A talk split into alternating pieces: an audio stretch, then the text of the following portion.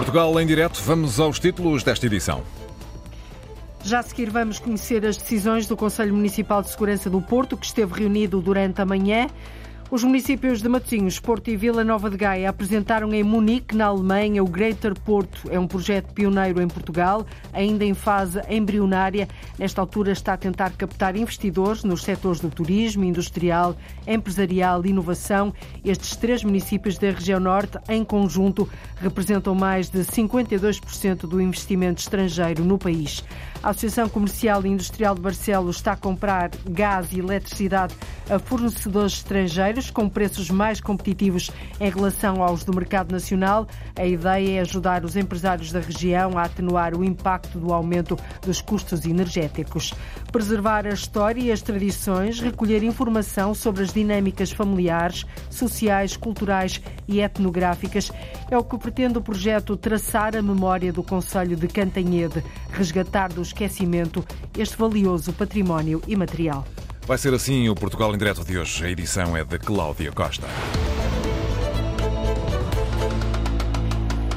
O presidente da Câmara do Porto reuniu durante toda a manhã o Conselho Municipal de Segurança. Rui Moreira quer respostas por parte das autoridades policiais para fazer face ao aumento da criminalidade e do consumo de droga na via pública. Isabel Cunha. Desde logo que a PSP permita o policiamento gratificado na movida portuense, Rui Moreira lamenta que não haja polícias suficientes para garantir a segurança de quem sai à noite no Porto para se divertir.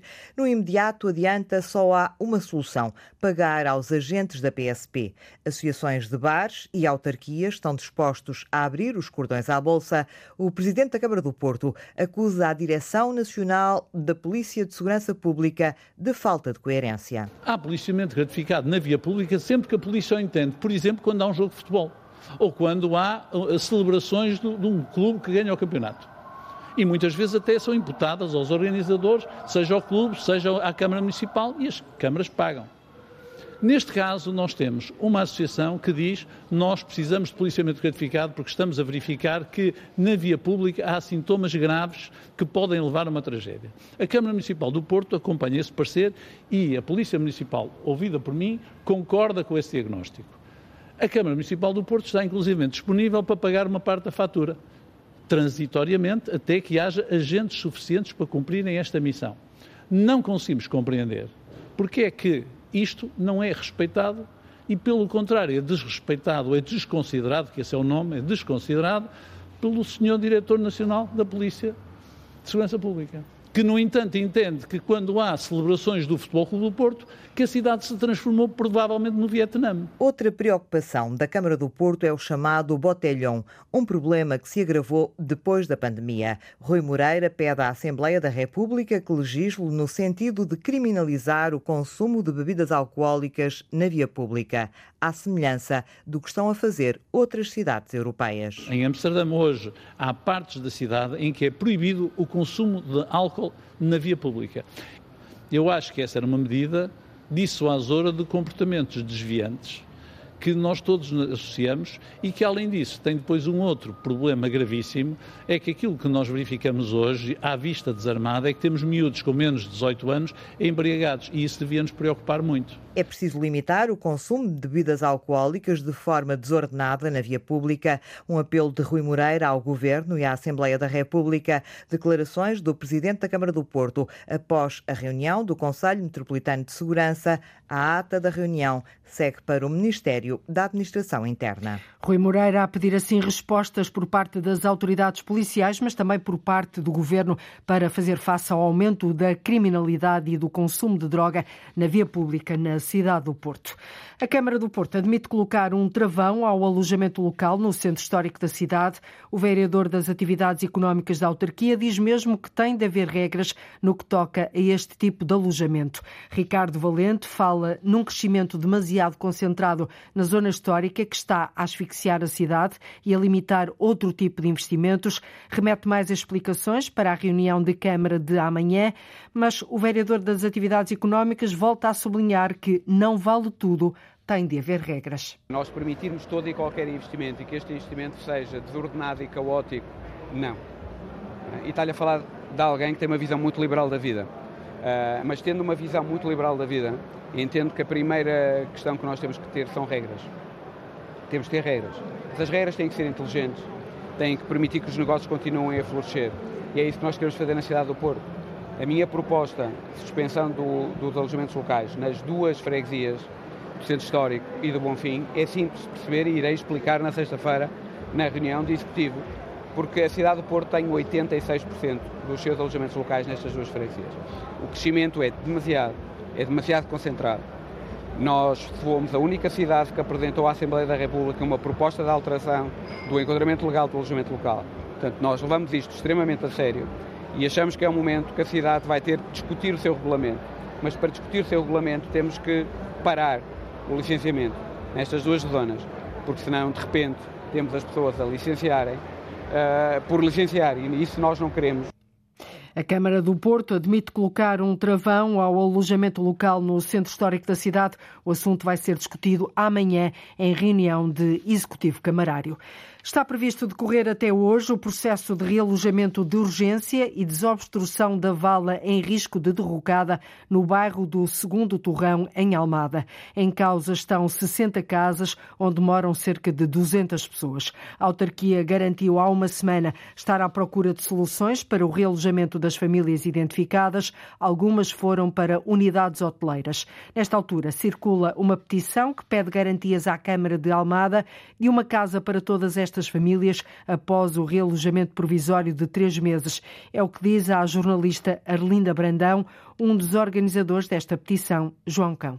Esta petição é uma forma de garantir os direitos aqui de, de, dos moradores afetados aqui do segundo torrão, que está a criar grande stress, grande confusão. Então esta petição é termos pelo menos uma garantia por parte da Câmara Municipal da Almada de que há uma solução habitacional para todos os envolvidos, ou pelo menos por aqueles que conseguem resistir a esta manobra tão violenta que está aqui a acontecer. As pessoas estão a ser realojadas noutros locais, em alojamentos provisórios, na sua maioria, sem garantias, com grande ansiedade em relação ao seu futuro. O que pedem então são respostas eh, que vão para além destes alojamentos provisórios. Sim, uma garantia, uma garantia por escrito, um compromisso, não é, por parte da Câmara Municipal. Há moradores, como é o caso do pai de Kaiser Kassamá, que diz viver há mais de 30 anos no bairro do Segundo Torrão, mas que se queixa que a autarquia não lhe garante uma solução de casa para além dos próximos três meses. A situação que se passa aqui é muito complicada, porque estão a bater as casas, as barracas, por assim dizer, e a gente tem que pensar, isto não é só uma barraca, isto são famílias, são vidas humanas. Se a casa tem que ir abaixo, as pessoas não se recusam a sair. As pessoas só pedem, só pedem um teto. Uh, por exemplo, o meu pai tem 60 anos, o meu pai. A opção do meu pai foi a seguinte: a sua habitação terá que ser demolida, a gente vai lhe providenciar um hotel no período de dois meses no máximo, e depois aí o senhor tem que se desenrascar. E o meu pai disse: não, não aceito, não aceito a situação que foi dita ao meu pai, você não tem direito a casa. O meu pai disse, como é que é possível eu não ter direito a casa? Eu vivo aqui há 35 anos, minha senhora. Somos humanos, somos gente, dizem estes moradores do bairro do Segundo Torrão, em Almada. A Antena 1 tentou naturalmente contactar a Câmara de Almada, mas até agora não obtivemos esclarecimentos. Mostrar a quem quer investir o que de melhor há na região norte. Conta-nos mais, Cláudia Guerra Rodrigues. É um primeiro passo de uma marca, Greater Porto, que vê na União a força. Permitir que os grandes investidores à escala global possam encontrar no Greater Porto local onde façam os seus negócios. Hoje, Gaia, Matinhos e Porto demonstram capacidade de criar empresas. Mais de metade do investimento direto estrangeiro no país é feito aqui. Nós estamos aqui numa lógica macro de venda de território. É um projeto pioneiro em Portugal. É um projeto pioneiro em Portugal que vamos conhecer já daqui a pouco. A Associação Comercial e Industrial de Barcelos quer ajudar os empresários da região a atenuar o impacto dos aumentos dos custos energéticos. A estratégia passa pela compra coletiva de gás e eletricidade a fornecedores estrangeiros com preços mais competitivos em relação aos do mercado nacional. Ana Gonçalves. A aposta da Associação Comercial e Industrial de Barcelos é reunir o maior número de empresas da região para reduzir o preço das faturas do gás e da eletricidade.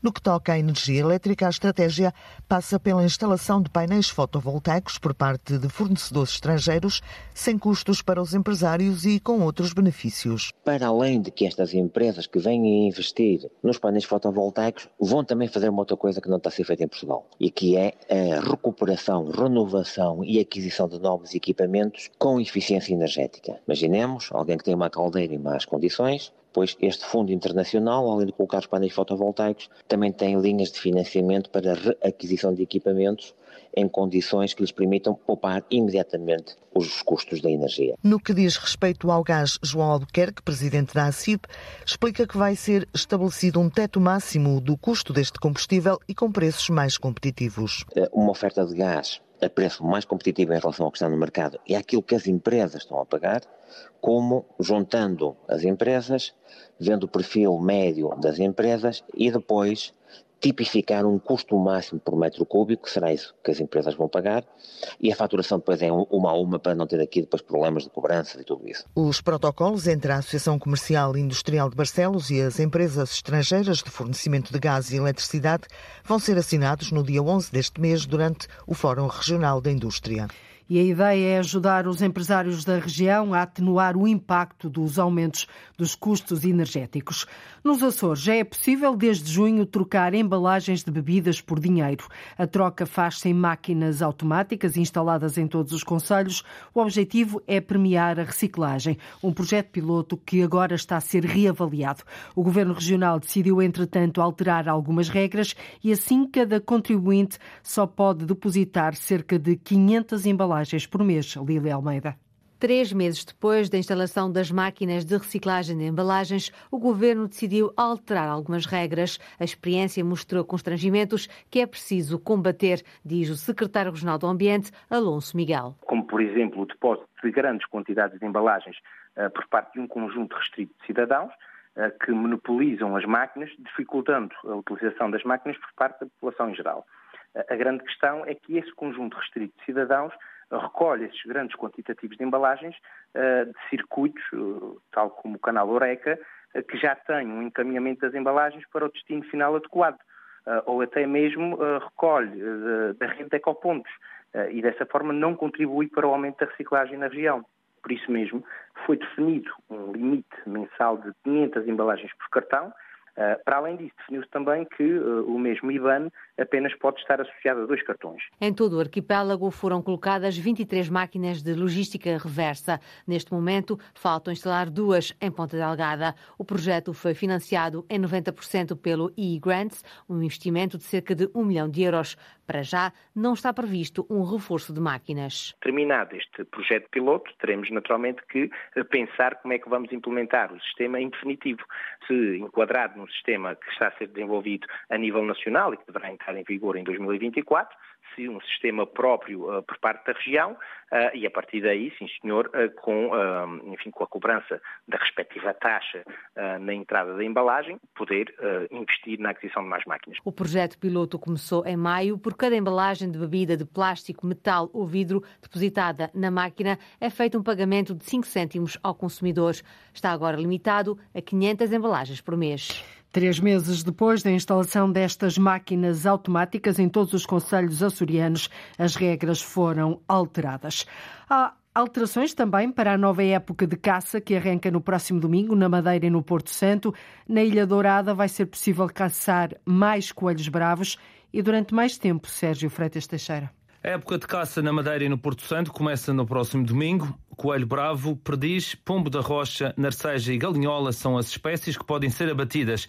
Este ano, no Porto Santo, vai ser possível caçar durante mais tempo, adianta o presidente do Instituto das Florestas e Conservação da Natureza, Manuel Filipe. Este ano teremos 14 dias de caça uh, ao coelho bravo no Porto Santo, ou em vez dos 10 dias em 2021, e temos seis, limite diário de 6 peças, uh, ao contrário uh, de 2021, que apenas tínhamos limite diário de duas peças.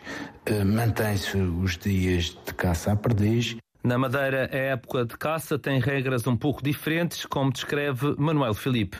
Iremos manter os mesmos dias de caça ao coelho bravo, portanto 16, eh, e também eh, manter, eh, digamos assim, o limite do número de peças diárias, no caso da perdiz, aumentando num, num o número de, de limite diário de, de, coelhos possíveis de caçar, portanto, passa de 6 contra os 5 uh, que existia em 2021. Manuel Filipe adianta que este ano, e tendo em conta o número registado nos censos, a caça à codorniz não é permitida. Alterações para a nova época de caça que arranca já no próximo domingo na Madeira e no Porto Santo.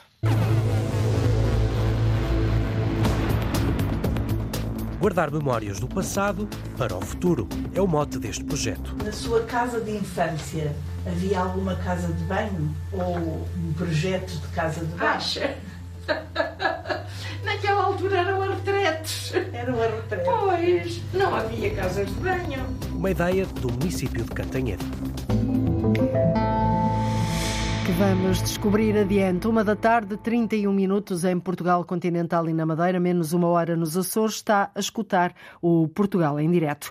Os municípios de Matosinhos, do Porto e de Vila Nova de Gaia apresentaram em Munique, na Alemanha, o Greater Porto, uma iniciativa que pretende juntar interesses e empresas, dinamizar a economia, impulsionar a região norte para um novo patamar de competitividade e atratividade na captação de investimento de elevado valor acrescentado. Trata-se de um projeto pioneiro em Portugal, ainda em fase embrionária, numa fase muito inicial. Nesta altura está a tentar captar investidores nos setores do turismo, industrial, inovação, empresarial. O Greater Porto é uma marca, Cláudia Aguiar Rodrigues, que nasce do diálogo e cooperação entre estes três municípios da Frente Atlântica, que juntos representam mais de 52% do investimento estrangeiro no país. We have heard of uh, outstanding opportunity not far from the Hospital Saint-Jean. Henrique Pontier voou de propósito do Luxemburgo para Munique, onde marcou encontro com a Presidente da Câmara de Matosinhos, Luísa Salgueiro. O interesse está numa parcela de terreno junto à circunvalação. Uma conversa que exemplifica o que acontece nesta feira. São investidores que procuram locais para realizar os seus projetos, desenvolver eh, as suas ideias de negócio, investir e que aqui encontram a condição de obter informação, de conhecer os responsáveis, de ter mais dados sobre aquilo que já alguns deles já fizeram um levantamento prévio. A reunião que assistiram aqui era com os responsáveis de um fundo luxemburguês que já tinha feito algum estudo sobre localizações em Matosinhos e que aqui marcou uma reunião comigo para eu partilhar mais dados que existem e agora prepararmos já em Portugal e também em reuniões online o desenvolvimento deste processo com vista a adquirirem uma parcela de terreno que depois colocarão no mercado, possivelmente. É um primeiro passo de uma marca, Greater Porto, que vê na União a força.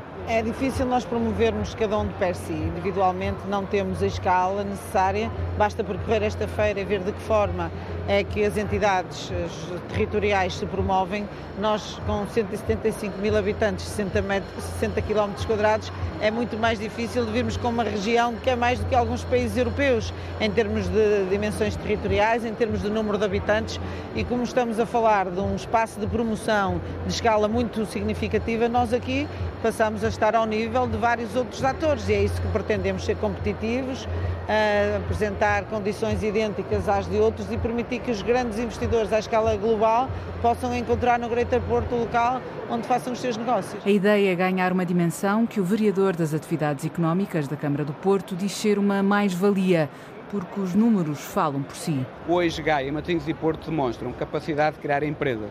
Nós hoje somos, no país, esta, estas três cidades representam 52% do investimento direto estrangeiro no país. Estamos a falar mais de metade do investimento direto estrangeiro no país é feito aqui.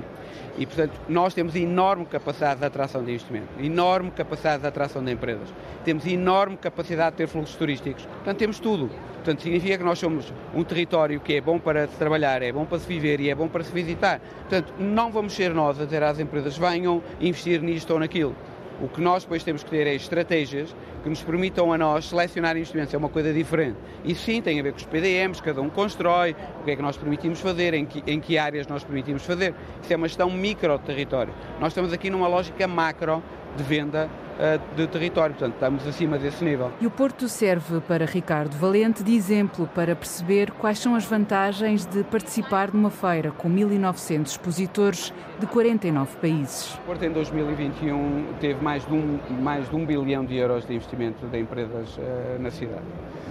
E pergunta-me a mim, o que é que as feiras internacionais trouxeram? Muito porque eu não lhe consigo dizer em que feira, em que momento, mas consigo lhe dizer que foram muitos contactos que nós fizemos aqui, muito do conhecimento com os investidores que passam aqui ao lado, que levam prospectos uh, para casa, vão depois transformar em ideias de investimento. Essa é a questão fundamental. A pergunta que tem que ser colocada é o que é que nós perdemos por não ter estado tocado durante muitos anos? Foi muito. Porque todas as grandes cidades da Europa, e Barcelona é um exemplo claro disto, Barcelona está há 25 anos a fazer isto e 25 anos consecutivamente. Consecutivamente, nos anos bons, nos anos maus, nos anos péssimos, está sempre. Porque essa é a questão. Nós precisamos de investidores, nós precisamos de investimento e nós precisamos trazer economia para o bem-estar das nossas pessoas. Para o autarca de Vila Nova de Gaia, Vítor Rodrigues, juntos os três conselhos conseguem garantir mais certezas a quem olha para o norte do país como uma oportunidade de negócio. Se alguma coisa atrapalha este tipo de abordagens de investidores estrangeiros, é normalmente a incerteza, é a heterogeneidade de realidades fiscais, burocráticas, legais, de planos que muitas vezes são dissonantes entre si, de um Conselho que no seu limite prevê a construção e no limite eh, do Conselho seguinte já, já tem apenas uma zona verde, ou seja, dar coerência, reduzir a incerteza. Claro que isso também nos interpela, porque vai levar a que os municípios tenham que se entender em múltiplas áreas da política fiscal municipal para termos também uma oferta coerente e uma oferta homogénea àqueles que nos visitam. Para isso há um instrumento fiscal que serve à definição das áreas de reabilitação urbana.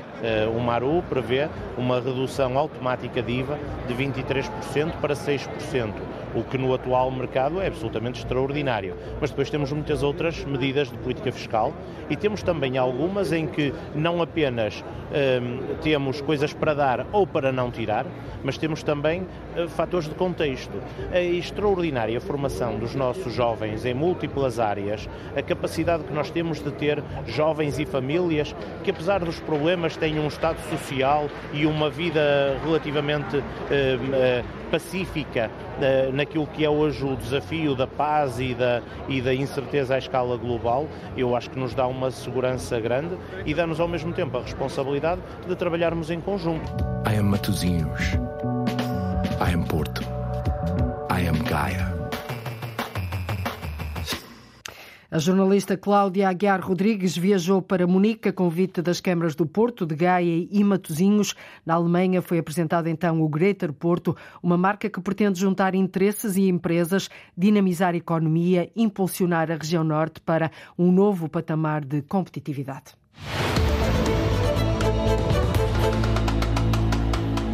Vamos agora conhecer a Dona, a Dona Ajuda. É uma IPSS que funciona no antigo mercado do Rato, em Lisboa. Ali vende-se a preços acessíveis roupa, livros e brinquedos em bom estado. Cerca de 50 voluntários fazem a triagem das doações e também é encaminhada muita ajuda para várias instituições. A repórter Arlinda Brandão acompanhou uma equipa de voluntários.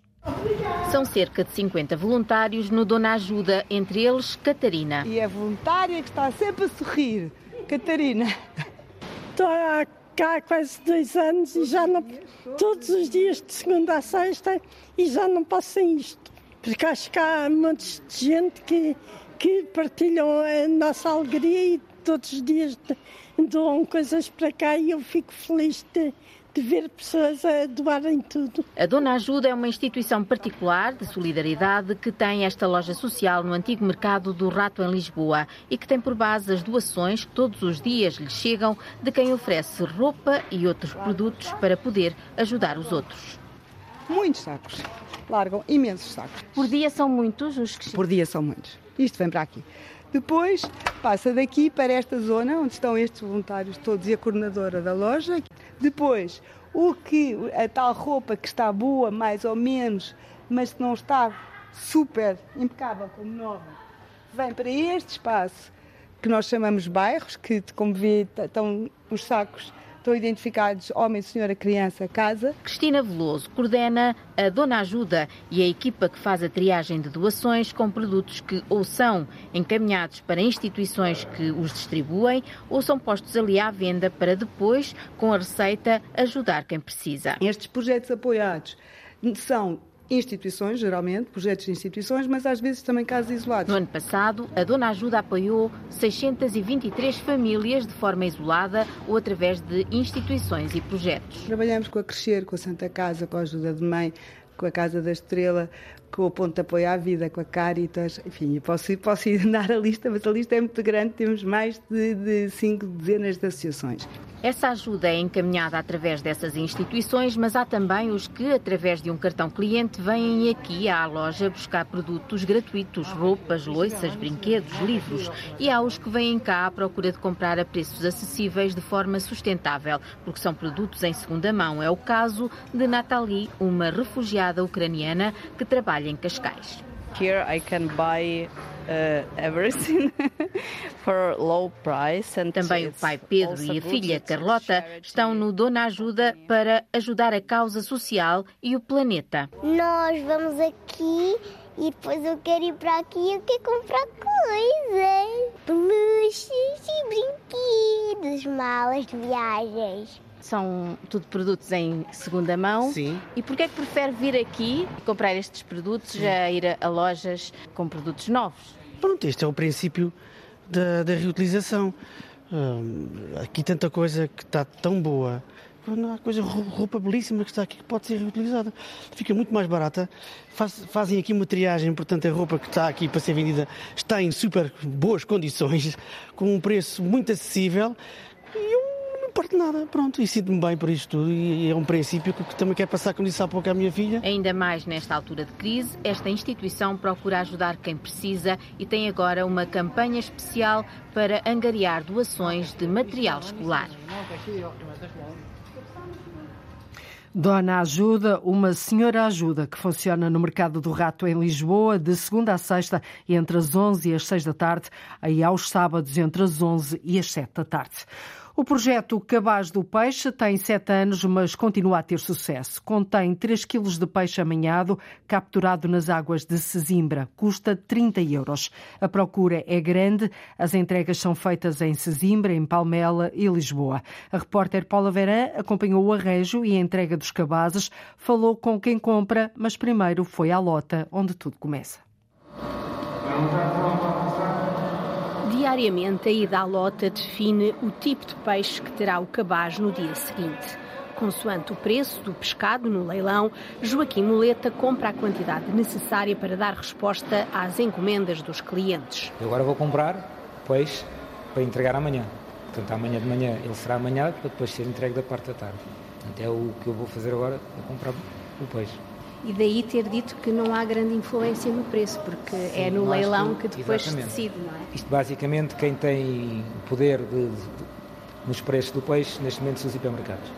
Eles é que compram as grandes quantidades, eles é que fazem. Se eles tiverem muita necessidade, o peixe será caro, se eles tiverem pouca necessidade, o peixe será mais barato. Sendo que é, como tudo, é a lei da procura e da oferta. Portanto, nós somos, somos uns pequenos e não temos eh, força suficiente para fazer mexer o valor do mercado.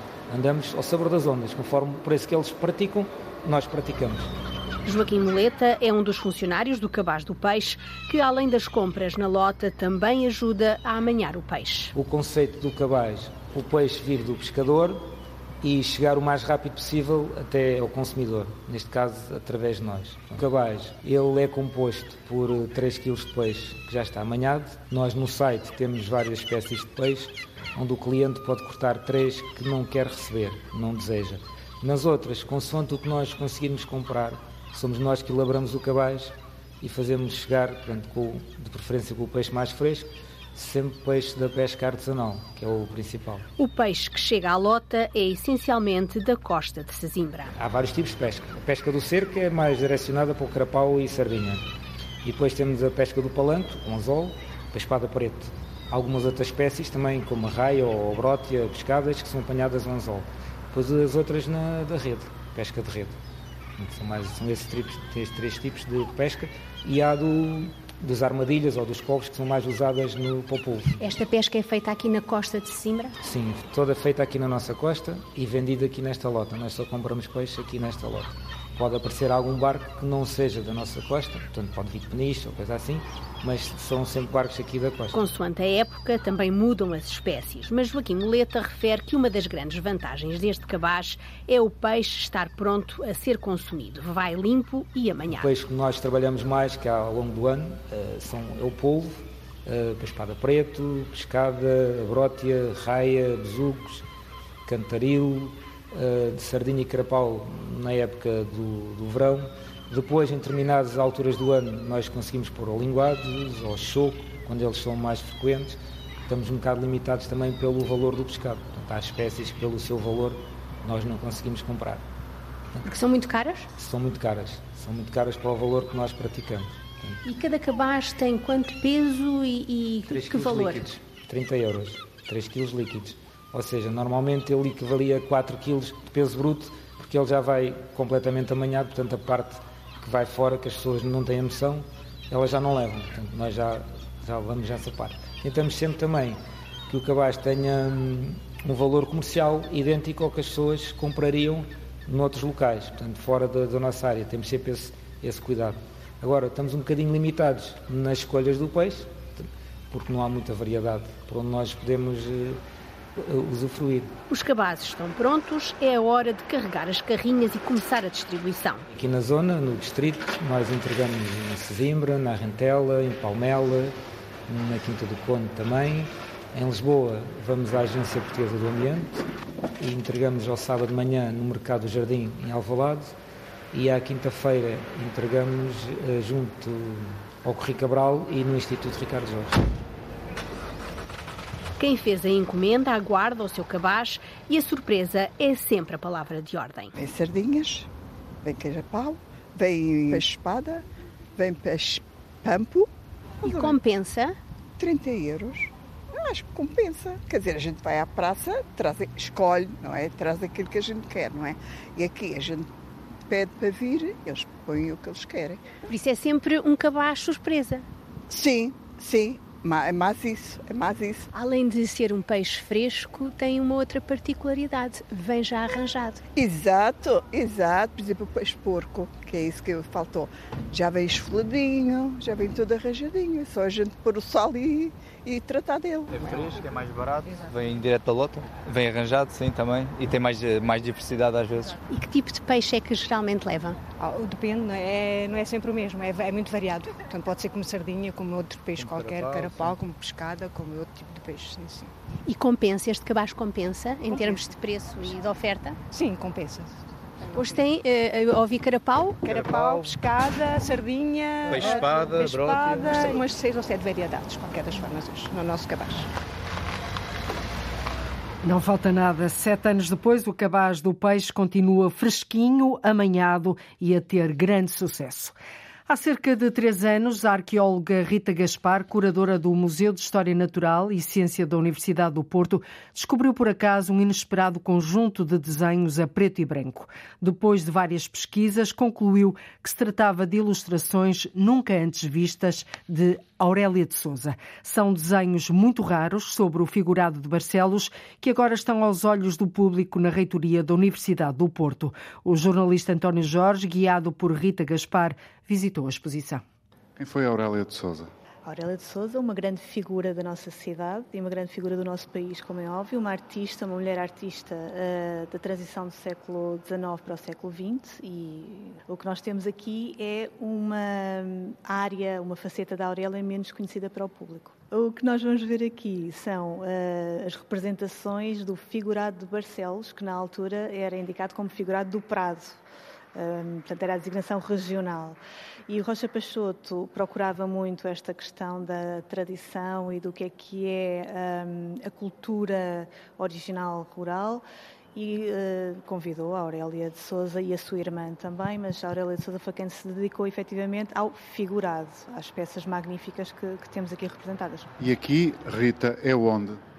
Aqui estamos na Galeria 2 da Casa Comum da Reitoria da Universidade do Porto. E aqui está o figurado que eh, traduz em cenas da vida cotidiana.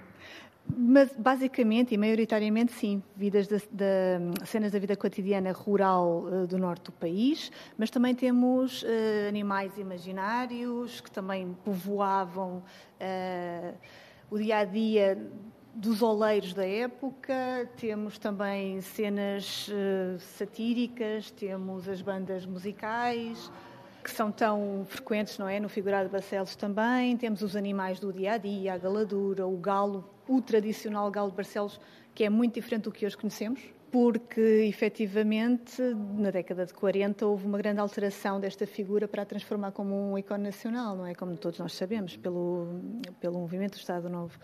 Um, este galo que aqui está representado tanto pela Aurélia como no figurado Barcelos, que é uma coleção uh, física, vá, digamos assim, mesmo das olarias, para as pessoas poderem fazer um, uma introdução ao tema do figurado, para perceberem o que é que está aqui desenhado. Uh, este galo é, digamos, o bisavô do, do, galo que hoje conhecemos, não é? E estas são as ilustrações da Aurélia de Souza? Estas são as originais, pela primeira vez expostas ao público. E estavam onde? Elas estavam no nosso arquivo já, portanto, foram integradas no arquivo uh, na década de 20, 1920, uh, por volta disso, e foram doadas por Bento Carqueja, uma figura também uh, muito importante da nossa cidade, e ligada a, a vários jornais e também à revista Portugália. Há coisa de três anos, quando nós revisitámos aquela facção do arquivo, portanto, identificámos logo alguns envelopes cujo conteúdo estava identificado como a Revista Portugal, e, portanto, estavam já valorizados cientificamente porque são ilustrações dos vários números da revista, de outros artigos científicos inclusive, mas, claro, não estavam ainda referenciados como pertencendo à Aurélia. E esse foi o trabalho que fizemos depois da identificação destes magníficos desenhos. Quando a Rita descobriu estas ilustrações, surpresa foi a melhor palavra que encontrou para definir o momento ou que outra escolheria? Foi um deslumbre. Quer dizer, foi uma enorme surpresa, obviamente, de saber que tínhamos a Aurélia dentro do nosso arquivo, mas os desenhos por si uh, são alvo de deslumbramento, eles são fantásticos, são de uma beleza incrível. Muito obrigado. Nada. Ilustrações de Aurélia de Souza, desenhos muito raros sobre o figurado de Barcelos, que agora estão aos olhos do público na reitoria da Universidade do Porto, bem no centro da cidade. O projeto Traçar a Memória do Conselho de Cantanhede pretende preservar a história e as tradições. A ideia é sistematizar informação sobre as dinâmicas familiares, sociais, culturais e etnográficas. Criado em 2006 pela Câmara Municipal, já recolheu mais de 5 mil fotografias, entre outras coisas. Envolve a comunidade, cria um acervo historiográfico, Carolina Ferreira, para garantir a memória no futuro. Maria Dorinda dos Santos Silva, 9 de 12 de 32. É um dos vídeos do projeto Traçar a Memória do Conselho de Cantanhede que podem ser encontrados nas redes sociais do município. O engenho era a égua que puxava de... Era a égua e era o boi. Era, andavam à volta, à volta e... do poço e a Dorinda muitas vezes a tocar o boi ou a égua. Mas eu era minhosa quando, quando estava farta chamava a minha irmã e dizia: Olha, ela anda cá depressa, eu quero ir fazer xixi. Pronto. Começava-me lá a chamar: Anda, oh, Dorinda, quando é que vens? que ela também não gostava. São entrevistas de vida que registam testemunhos orais para a posteridade. Na sua casa de infância havia alguma casa de banho ou um projeto de casa de banho? Acha? Naquela altura eram as retretes. Eram as retretes. Pois, não havia casas de banho. E como eram as retretes? A nossa era assim, um estrado. Com buraco. O projeto foi criado em 2006 pela Câmara de Cantanhede. O vice-presidente sublinha objetivos. Traçar a Memória é um projeto que está a ser desenvolvido pelo município de Catanhedo, junto da população, no sentido de resgatar do esquecimento e evitar a perda irreversível de tantos elementos que são determinantes para a construção da história do nosso Conselho, da nossa memória coletiva. Por exemplo, este trabalho que está disponibilizado em e-book, a traçar a memória relativamente às, à exposição Feira de São Mateus, que é uma espécie de ancestral uh, uh, dos primeiros passos daquilo que depois foi a maior feira festa do país, que é a Expo Facic. Sendo praticamente um sobressalto cívico, nas palavras de Pedro Cardoso. Um espólio vastíssimo. Estamos a falar, para além do que já tínhamos, cerca de 5 mil e tal fotografias. Estamos a falar de inúmeros eh, objetos que trazem até nós. E o facto de saber que o município não fica com nada, apenas fica com registro, com cópia, com fotografia, com georreferenciação, tem ajudado, contribui muito para a confiança com que as pessoas têm partilhado este trabalho. Eu quase poderia falar que estamos perante um sobressalto cívico eh, na medida em que eh, estamos eh, a levar cada um deles tenha consciência dessa sua responsabilidade na construção e, portanto, é, de uma forma coletiva, uma oportunidade para fazer memória. O projeto engloba, assim, documentos, fotografias, filmes ou vídeos que reportem as realidades locais de outras épocas, sem esquecer a recolha de testemunhos. Outras pessoas, até como a minha casa dos meus pais era em São Bento, ao pé da capela, muitas pessoas chamavam-me a Rosa de São Bento. Portanto, em quarta classe, andei cinco anos, repeti um ano, mas foi quarta classe. Hoje gostaria de ter estudado mais, mas na altura não, queria qualquer coisa menos estudar. Eh, era sempre a trabalhar. Reconstituir o passado para prevenir o desaparecimento das recordações no futuro.